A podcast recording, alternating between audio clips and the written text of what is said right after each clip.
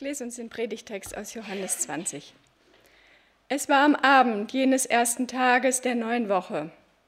Die Jünger hatten solche Angst vor den Juden, dass sie die Türen des Raumes, in dem sie beisammen waren, verschlossen hielten. Mit einem Mal kam Jesus, trat in ihre Mitte und grüßte sie mit den Worten, Worten Friede sei mit euch. Dann zeigte er ihnen seine Hände und seine Seite. Als die Jünger den Herrn sahen, wurden sie froh. Friede sei mit euch, sagte Jesus noch einmal zu ihnen. Wie der Vater mich gesandt hat, so sende ich jetzt euch. Und er hauchte sie an und sagte, empfangt den Heiligen Geist. Wem ihr die Sünden vergebt, dem sind sie vergeben. Wem ihr sie nicht vergebt, dem sind sie nicht vergeben. Gnade sei mit euch und Frieden von Gott, dem Vater und dem Herrn Jesus Christus. Ich freue mich, dass ihr da seid. Ich freue mich, dass wir heute hier uns wieder zusammen auf die Zeit konzentrieren dürfen nach Ostern. Im Johannes 20 haben wir unsere fortlaufende Bibellese und ich will euch einfach versuchen, ein bisschen mit reinzunehmen in die Situation. Als es schließlich Abend geworden war, an diesem denkwürdigen Tag, dem ersten Tag der Woche. Also wir sind am Sonntag. Ihr wisst, bei den Leuten in Israel ist der Sonntag der erste Tag. Ja, der letzte Tag ist der Sabbat. Das hat Gott in der Schöpfung so vorgegeben. Ja, an dem letzten Tag ruhte er, am Sabbat. So, wir feiern den Sonntag, weil da unser Herr auferstanden ist. Aber wir sind jetzt an diesem ersten Tag. Und ich will euch noch mal ein bisschen mit reinnehmen, was war geschehen. Jesus war auferstanden. Wir wissen, dass ein Erdbeben da war, dass der Stein vor dem Grab weggerollt war und jeder sehen konnte, der zu diesem Grab kam, das Grab ist leer. War wichtig, dass der Stein weg war, um überhaupt die Möglichkeit zu haben, da reinzugucken, dass Jesus nicht mehr drin war. Jesus hätte ja auch raus sein können und das Grab trotzdem zu. Aber hier war ganz klar, das Grab ist leer. Die Wachsoldaten werden ohnmächtig, weil sie so überrascht waren von dem, was da passierte, dass die Engel kamen und so weiter, dass sie das nicht verarbeiten konnten und dementsprechend waren sie ohnmächtig geworden.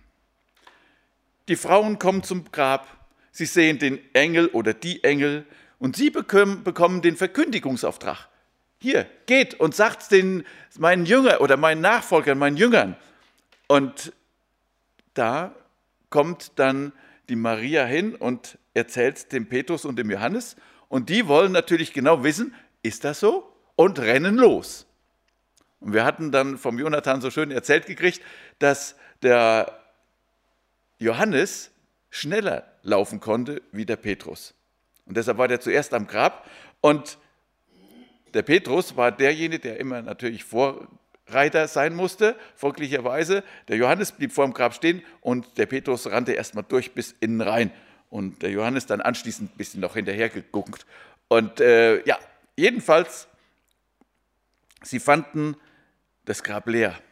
Und was der Mario noch aufgefallen war, die gefalteten Grabtücher. Ja, wenn jemand fluchtartig was verlässt, der faltet das nicht schön, sondern es war alles ordentlich zusammengelegt. Jesus hatte scheinbar alle Zeit der Welt, ähm, sich aus diesem Grab zu verabschieden. Ja, Jesus erscheint der Maria von Magdala. Sie erkennt ihn an dem Wort, wie Jesus zu ihr sagt, Maria. Wahrscheinlich wird er sie so angeredet haben, wie er sie tausendmal vorher auch schon angeredet hat. So dass sie verstanden hat, das ist er, das ist mein Herr. Ja, und trotzdem sind alle verwirrt. Irgendwo glauben sie es alle nicht. Und es geht sogar so weit, dass zwei dieser Jünger sich auf den Weg machen von Jerusalem weg nach Emmaus. Und die bekommen dann auf diesem Weg ja die beste Bibelarbeit, die man überhaupt sich nur vorstellen kann. Ja? Wo Jesus ihnen erklärt, was im Alten Testament von ihm geschrieben ist. Und wer weiß es besser als Jesus? Und trotzdem haben sie ihn erstmal nicht erkannt, weil ihre Augen gehalten wurden.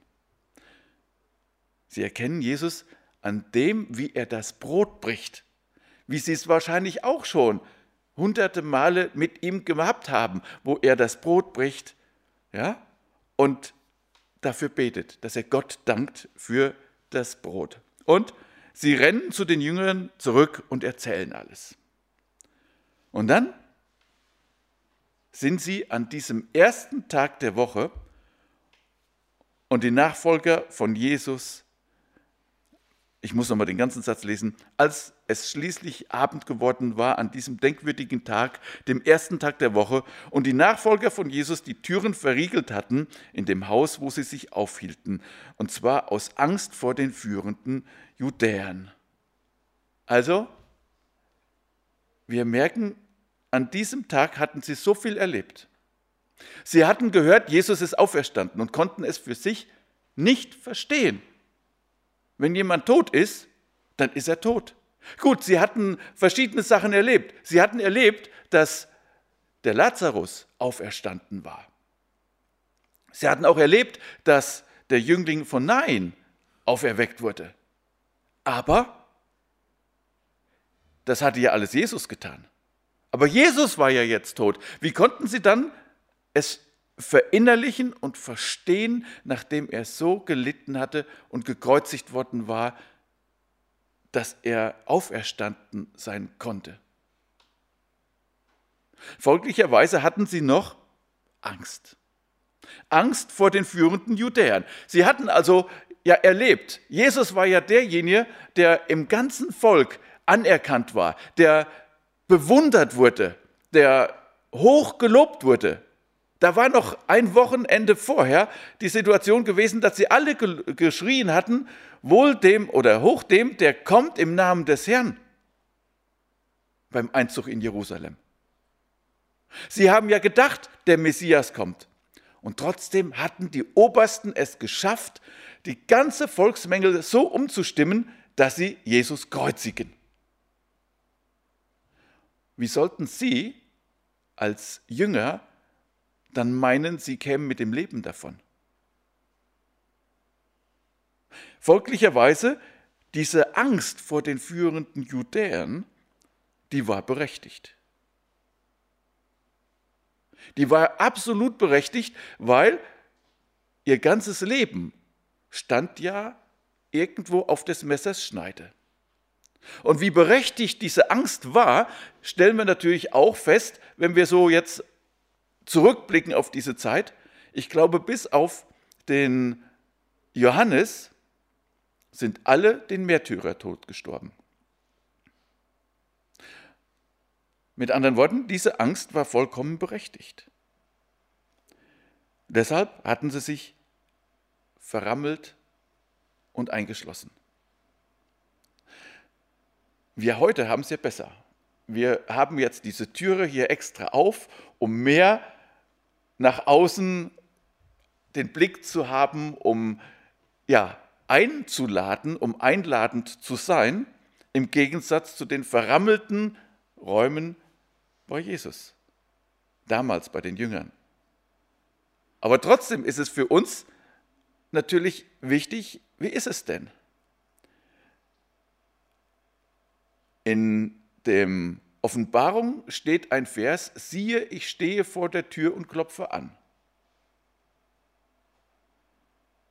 Und das wird zu einer Gemeinde gesagt. Ist Jesus in der Gemeinde drin oder steht er vor der Tür und klopft an? Ist er bei uns in der Gemeinde oder steht er bei uns schon wieder langsam vor der Türe? Was ist das Wichtige? Was ist das, wo wir Wert drauf legen? Was ist das, wo wir sagen, daran glauben wir? Damals, diese Gemeinde hatte Jesus langsam schon vor die Tür geschafft. Und ich wünsche, dass wir uns so verhalten, dass wir so eine Beziehung zu unserem Herrn haben, dass wir sagen können, er ist bei uns drin. Bei der Gemeinde sagt Jesus, siehe, ich stehe vor der Tür und klopfe an. Bei den Jüngern hat er nicht geklopft. Da steht nämlich, da kam auf einmal Jesus zu ihnen. Also wenn wir uns das vorstellen, sie haben sich richtig verrammelt. So, dass keiner von außen irgendwo in diesen Raum kommen konnte, um sie gefangen zu nehmen, um sie auch vor Gericht zu bringen, um sie zu töten. Und plötzlich ist Jesus drin. Können wir uns das nach, können wir uns das überhaupt vorstellen, was da passiert? Jesus ist drin. Und nochmal auf dieses siehe, ich stehe vor der Tür und klopfe an. Äh, hier war ihm die Sache so wichtig, dass er den Jüngern ganz klar begegnen musste. Da konnte er nicht einfach anklopfen, denn er wusste ja, was eine Ecke später passiert ist, als Petrus angeklopft hat, nachdem das Gebet der Gemeinde um Errettung erhört worden ist. Da haben sie ihn draußen stehen lassen und haben gar nicht geglaubt, dass der Petrus da freigekommen ist. Wäre das mit Jesus hier genauso gewesen, wenn er angeklopft hätte und hätte gesagt, hier, ich bin's, lasst mich mal rein? Aber das konnte Jesus nicht riskieren. Jesus wollte ja zu diesen verängstigten, ja, äh, verängstigt ist wahrscheinlich noch absolut untertrieben, zu diesen angstvollen Leuten, die nicht mehr ein- und aus wussten. Und dann geht er durch ja, Türen, Wände und sagt, Friede euch. Ähm, in dem Text, den die Marion eben vorgelesen hat, das, ich weiß nicht, welche Übersetzung das war, da stand, mit, Neue Genfer, da steht, Friede sei mit euch. Dieses sei mit, das gibt es im Griechischen und im Hebräischen, glaube ich, nicht. Da ist einfach nur dieses Friede euch geschrieben. Und dieses Friede euch, überlegt mal, wie das ankommt. Jesus kommt und sagt, Friede euch. Was bedeutet das? Das bedeutet, er kommt nicht mit Vorwürfen. Sie hatten ihn ja am Anfang so unterstützt. Sie hatten gesagt, und wenn wir mit dir sterben müssen, wir lassen dich nicht allein. Und? Im Garten Gethsemane, was haben sie gemacht? Und tschüss, wir sind dann mal weg.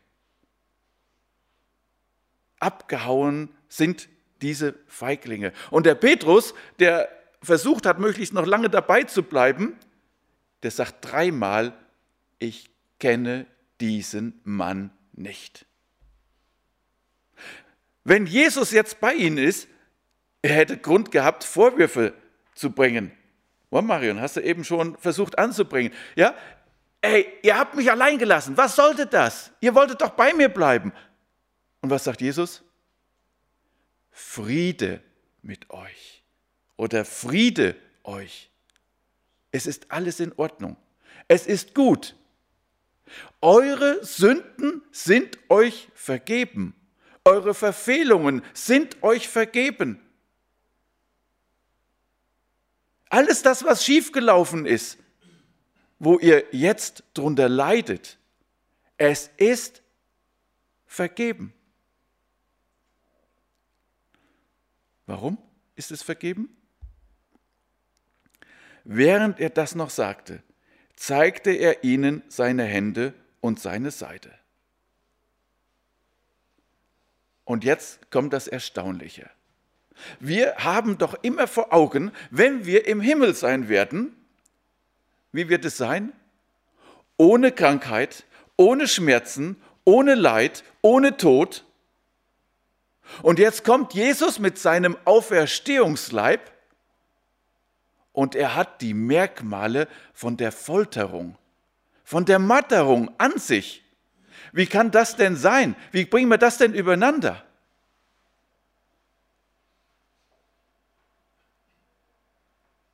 Habt ihr eine Erklärung? Es sind Ehrenzeichen, die er an sich trägt. Es sind die Zeichen dafür, dass er die Menschen so sehr liebt, dass er sich mattern lässt, dass er sich kreuzigen lässt, dass er stirbt für die Sünden von ja, der ganzen Welt. Und diese Ehrenzeichen, die darf er tragen, auch auf seinem Auferstehungsleib. Und als ich diese Auslegung gehört habe, entweder von Hans-Joachim Eckstein oder vom Uli Pazzani, habe ich gedacht, ja, das ist eine Erklärung, warum seine Nägelmale da sind. Und ich habe mich natürlich auch gefragt, er hat seinen Rücken nicht gezeigt. Waren da auch diese zerfetzte Haut von den Auspeitschungen zu sehen?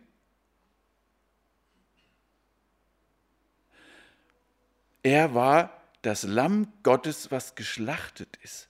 Und das begegnet uns ja auch wieder in der Offenbarung. Da steht das ja drin, als Johannes den Blick in den Himmel werfen darf, zu Rechten Gottes ein Lamm, das aussieht wie geschlachtet.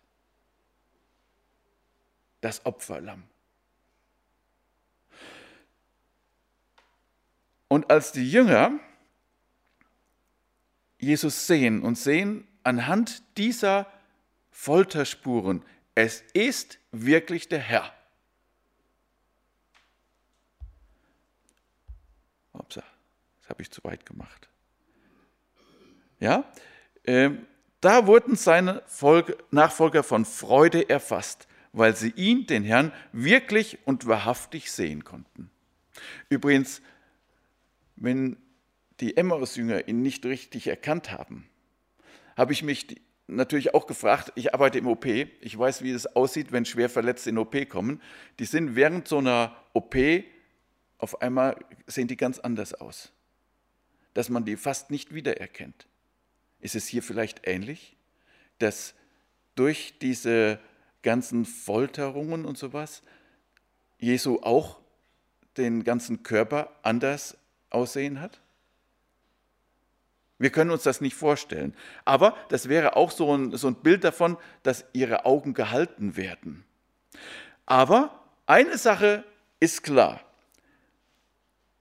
Als sie Jesus gesehen haben und von ihm hören, Friede euch, da wurden sie von Freude erfasst.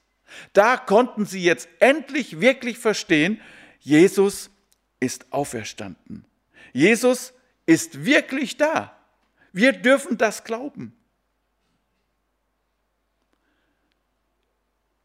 Wenn wir uns das überlegen, dann denken wir, ja, das ist vielleicht dieser Punkt. Und wie ist das bei uns heute? Wie kriegen wir das raus, dass er wirklich auferstanden ist?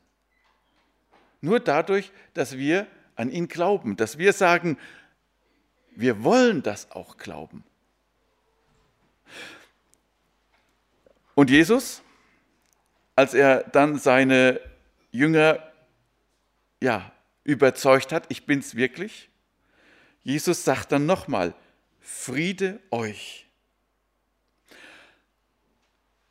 Wir haben schon immer wieder davon gehört, wenn was in der Bibel ganz wichtig ist, dann kommt es zwei oder dreimal. Hier ist Jesus nicht dement, dass er sagen könnte oder dass er zweimal Friede euch sagt, weil er das erste Mal schon wieder vergessen hat. Nein, das erste Mal war ganz wichtig für die Jünger. Friede euch, ihr meine Nachfolger. Ihr dürft Frieden haben. Ihr dürft in diesem Frieden leben. Und wenn Jesus dann nochmal sagt, Friede euch, dann muss das eine andere Bedeutung haben. Und was er damit sagen will, das kommt jetzt hier in diesem zweiten Teil von diesem Vers. Genauso wie mein Vater mich als Botschafter ausgesandt hat, so sende ich euch auch aus. Mit anderen Worten, diese erste Friede für euch war für euch bestimmt ihr Jünger.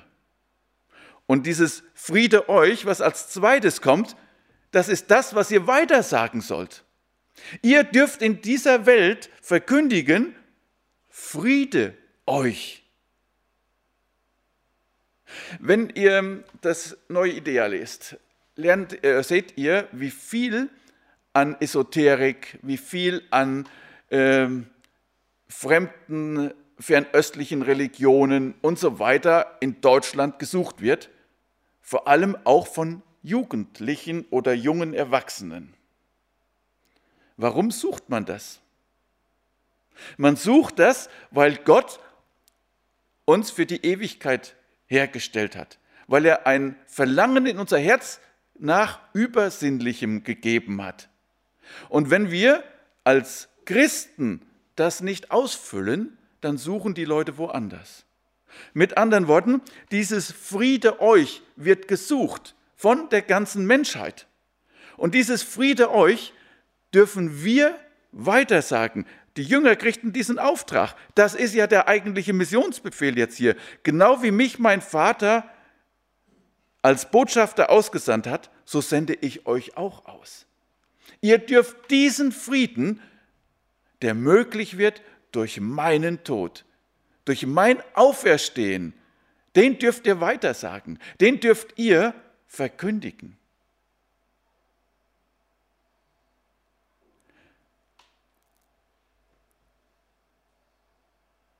Wie hat Gott denn den Herrn Jesus ausgesandt? Er hat ihn ausgesandt zum Sterben. Und es gibt einen alten Kirchenvater, der hat das so gesagt, das Blut der Märtyrer ist der Same der Kirche. Wir leben in Frieden. Aber damals wuchs die Kirche, die Gemeinde täglich. Wir freuen uns, wenn einmal im Jahr jemand dazukommt, oder? Oder zwei. Wo wächst die Kirche viel stärker? Da, wo Verfolgung ist. Und dann fragt man sich natürlich, warum im Iran junge Leute, die gut ausgebildet sind, zum Glauben an Jesus finden. Warum in China fast jeden Tag eine neue Gemeinde entsteht. Trotz Verfolgung. Ich wünsche mir nicht, dass wir hier verfolgt werden. Ähm, das ist mir absolut fern. Ich freue mich darüber, dass wir hier als Gemeinschaft Gredenbach uns treffen können, dass Leute hier hinkommen, dass wir ohne Angst kommen können. Aber ich möchte da auf Gottes Weg vertrauen, dass der, der aussendet, auch weiß, wie es weitergeht. Und deshalb dürfen wir auch so eine Botschaft hören. Genau wie mich mein Vater sendet als Botschafter, so sende ich euch auch aus. Aber deshalb brauchen wir auch keine Angst zu haben, wenn wir mit diesem Glauben nach außen gehen. Denn selbst wenn wir dann verfolgt werden, wenn wir auf unserer Arbeit diskriminiert werden, ja, bei mir wird immer wieder gefragt, ich will einen saurigen Witz erzählen, willst du lieber rausgehen? Ja, dann gehe ich dann lieber. Ähm, dann dürfen wir auch einfach vertrauen, dass er uns genau richtig führt. Und wir, wir brauchen es ja nicht selbst zu machen. Nach diesen Worten blies er sie an und sagt, nehmt den Heiligen Geist in euch auf. Denn die Jünger, wenn sie das gehört haben, so wie mich der Vater gesandt hat, so sende ich euch, dann waren sie mit Sicherheit wieder absolut voller Angst. Ey, wie soll das denn gehen? Wie sollen wir das denn machen? Und hier kommt die Erklärung. Nach diesen Worten blies er sie an und sagte, nehmt den Heiligen Geist in euch auf. Hey, müsst ihr jetzt, äh, kommt jetzt der Einwand. Äh, Jesus, Himmelfahrt und das ist ja noch alles dahin. Ja, 40 Tage sind ja noch, wo Jesus auf der Erde dann wirklich den Unterricht gemacht hat, wo er sie darauf vorbereitet hat. Wie sollt ihr das denn weiter sagen? Ich denke, Sie haben da ganz intensive Bibelarbeiten gemacht. Und Pfingsten ist ja erst 50 Tage nach Ostern. Aber hier kommt schon die Sache, dass Jesus sagt, ihr braucht nicht alleine auf euch gestellt, das zu machen, sondern der Heilige Geist wird das machen für euch. Und wir wissen das, dass in der Bibel sagt Jesus ja, ja wenn sie euch vor äh, die Obrigkeit und alles Mögliche zerren, dann wird der Geist euch sagen, was ihr reden sollt. Mit anderen Worten, wir sind nicht allein. Und Jesus sagt das ja sehr deutlich, dass er in uns wohnen will. Und nur dadurch sind wir überhaupt in der Lage zu missionieren. Und was sollen wir weiter sagen? Wem ihr die Sünden vergebt, dem sind sie vergeben. Wem ihr sie nicht vergebt, dem sind sie nicht vergeben. Wörtlich, wem ihr sie behaltet, dem sind sie behalten.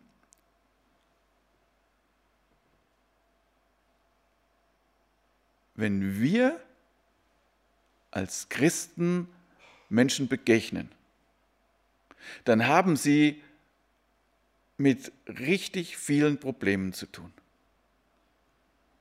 Wenn wir diese Botschaft von Jesus erzählen und jemand kommt und sagt, ich habe alles Mögliche falsch gemacht. Ich möchte das vor Gott bringen, um Vergebung zu bekommen dann hat Gott uns den Heiligen Geist gegeben, dass wir dann im Namen Jesu auch sagen können, dir sind deine Sünden vergeben. Ich gehöre auch zu denjenigen, die viele Sachen gerne mit sich selbst ausmachen, die nicht irgendwo anders hingehen und ähm, über äh, Fehler und so weiter unbedingt reden müssen. Aber vielleicht müssen wir ganz neu lernen. Ganz neu lernen, uns einander anzuvertrauen, um miteinander genau solche Sachen zu erleben. Dir sind deine Sünden vergeben. Denn wenn mir an, jemand anderes zusprechen kann, dir sind deine Sünden vergeben, hat das immer eine ganz andere Qualität, wie wenn ich mir das selbst sage. Und ich habe das selbst ja auch erlebt auf dieser Suche nach Heilsgewissheit, dass ich mich bekehrt habe als Zwölfjähriger in einem Freizeitcamp im Schwarzwald und äh, das habe ich mit mir selbst aber abgemacht. Und ich habe mich immer wieder gefragt, war das denn jetzt alles? Und damals, ich weiß nicht, die Älteren kennen noch die offenen Abenden in Siegen. Äh, habe ich immer überlegt, ja, musst du jetzt nochmal nach vorne gehen, musst du das nochmal festmachen und so weiter. Und ich habe das dann auch irgendwann gemacht in Müsen bei einer Evangelisation, dass ich gesagt habe, hier, ich möchte das hier auch nochmal so offiziell machen. Und ich habe gelernt, dass wir diese Zusage von Jesus, wenn das von jemand anderem zugesagt wird, dass das dann nochmal eine ganz andere Qualität hat, und es steht natürlich auch in der Schrift drin, wenn ihr eure Sünden bekennt, so ist er treu und gerecht, dass er euch vergibt. Weil es da drin steht, dürfen wir das glauben. Und deshalb dürfen wir mit Heilsgewissheit leben. Wir dürfen sicher sein, wir sind errettet, wenn wir zu Jesus kommen, wenn wir ihn bitten, in unser Leben zu kommen. Und wie lebt man dann? Ich glaube, dass das eine Befreiung ist in der wir dann leben dürfen. Und ich wünsche, dass wir uns das alle immer wieder so vor Augen halten, dass wir in dieser Liebe Jesu, die wir in Gottes Wort immer wieder nachlesen können, dass wir da in dieser Liebe, leben können und dass wir uns darauf verlassen können und dass wir das mit der Sündenvergebung für uns annehmen können. Und deshalb freue ich mich, dass wir jetzt ab heute sogar einrichten, dass nach dem Gottesdienst immer zwei Leute hier vorne sitzen als Menschen, die bereit sind, mit jemandem zu beten. dass man miteinander sprechen kann, wenn man, äh, die Marion erzählt das gleich noch alles, äh, wenn man äh, eine Frage hat, wenn man Sorgen hat, wenn man Krankheit hat, wenn man äh, vor Arbeiten steht oder sonstigen Problemen, dass man kommen kann und kann beten. Und da gilt das natürlich genauso. Wem ihr die Sünden vergebt, so sind sie vergeben. Wir haben diese Vollmacht von unserem Herrn. Und was natürlich auch wichtig ist, wem ihr sie nicht vergebt, dem sind sie nicht vergeben. Wenn jemand aus eigenem Kraft versuchen will, selig zu werden, wenn man sich selbst seine Seligkeit erarbeiten will, dem kann nicht vergeben werden.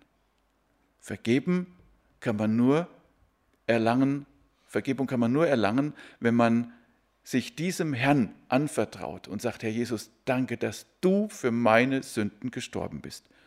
Und dem will ich glauben, da will ich mich dran festhalten.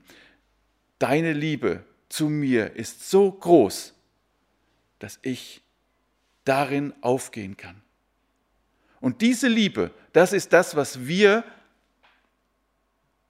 nicht in uns selbst haben, sondern das ist das, was wir weiterspiegeln können. Das, was wir als Christen in unserer Umgebung zeigen können. Wir sind geliebt von diesem wunderbaren Gott. Und dieser Gott, der möchte auch euch zeigen, wie sehr er euch lieb hat. Und diese Botschaft, das ist das, was wir weitersagen dürfen. Und ich wünsche uns, dass wir das in dieser Zeit, die vor uns liegt, einfach erleben können, dass wir von Jesu Liebe so erfüllt sind, wenn wir uns das wieder neu vor Augen halten, was Ostern und Karfreitag passiert ist, dass wir das widerspiegeln können.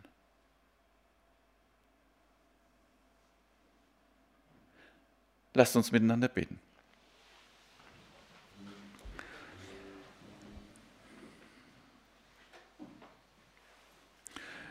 Lieber Jesus Christus, danke dafür, dass du uns so sehr geliebt hast, dass du ans Kreuz gegangen bist, dass du gestorben bist, dass du alles getan hast, damit wir leben können. Und danke, dass du uns jetzt an die Hand nimmst, uns führen möchtest, dass du uns zeigen möchtest, wie wir leben können in dieser Liebe, wie wir das weitersagen können, wie wir anderen diesen Zuspruch geben können, dir sind deine Sünden vergeben. Ja, und so möchte ich dich bitten, dass du durch uns Menschen zum Glauben führst, dass du uns an die Hand nimmst und uns die Angst nimmst, dass du uns in Situationen bringst, wo wir dich bekennen können und dass wir uns dann wirklich daran erinnern dürfen, dass diese ganze Menschheit danach sich sehnt, nach Rettung, nach Liebe, nach Geborgenheit und das kannst nur du geben. Ja, und so bitte ich dich, dass du in unserem ganzen Umfeld Menschen ansprichst, dass sie zum Glauben finden und dass dann noch viele andere zum Glauben finden. Ja, ich danke dir dafür, dass du die Voraussetzungen dafür geschaffen hast. Und schenke, dass wir deinen Heiligen Geist in uns wissen und wissen dürfen, dass wir immer in vorbereitete Situationen kommen. Und so geh du mit jetzt in diese Zeit, die vor uns liegt und segnet du uns. Amen.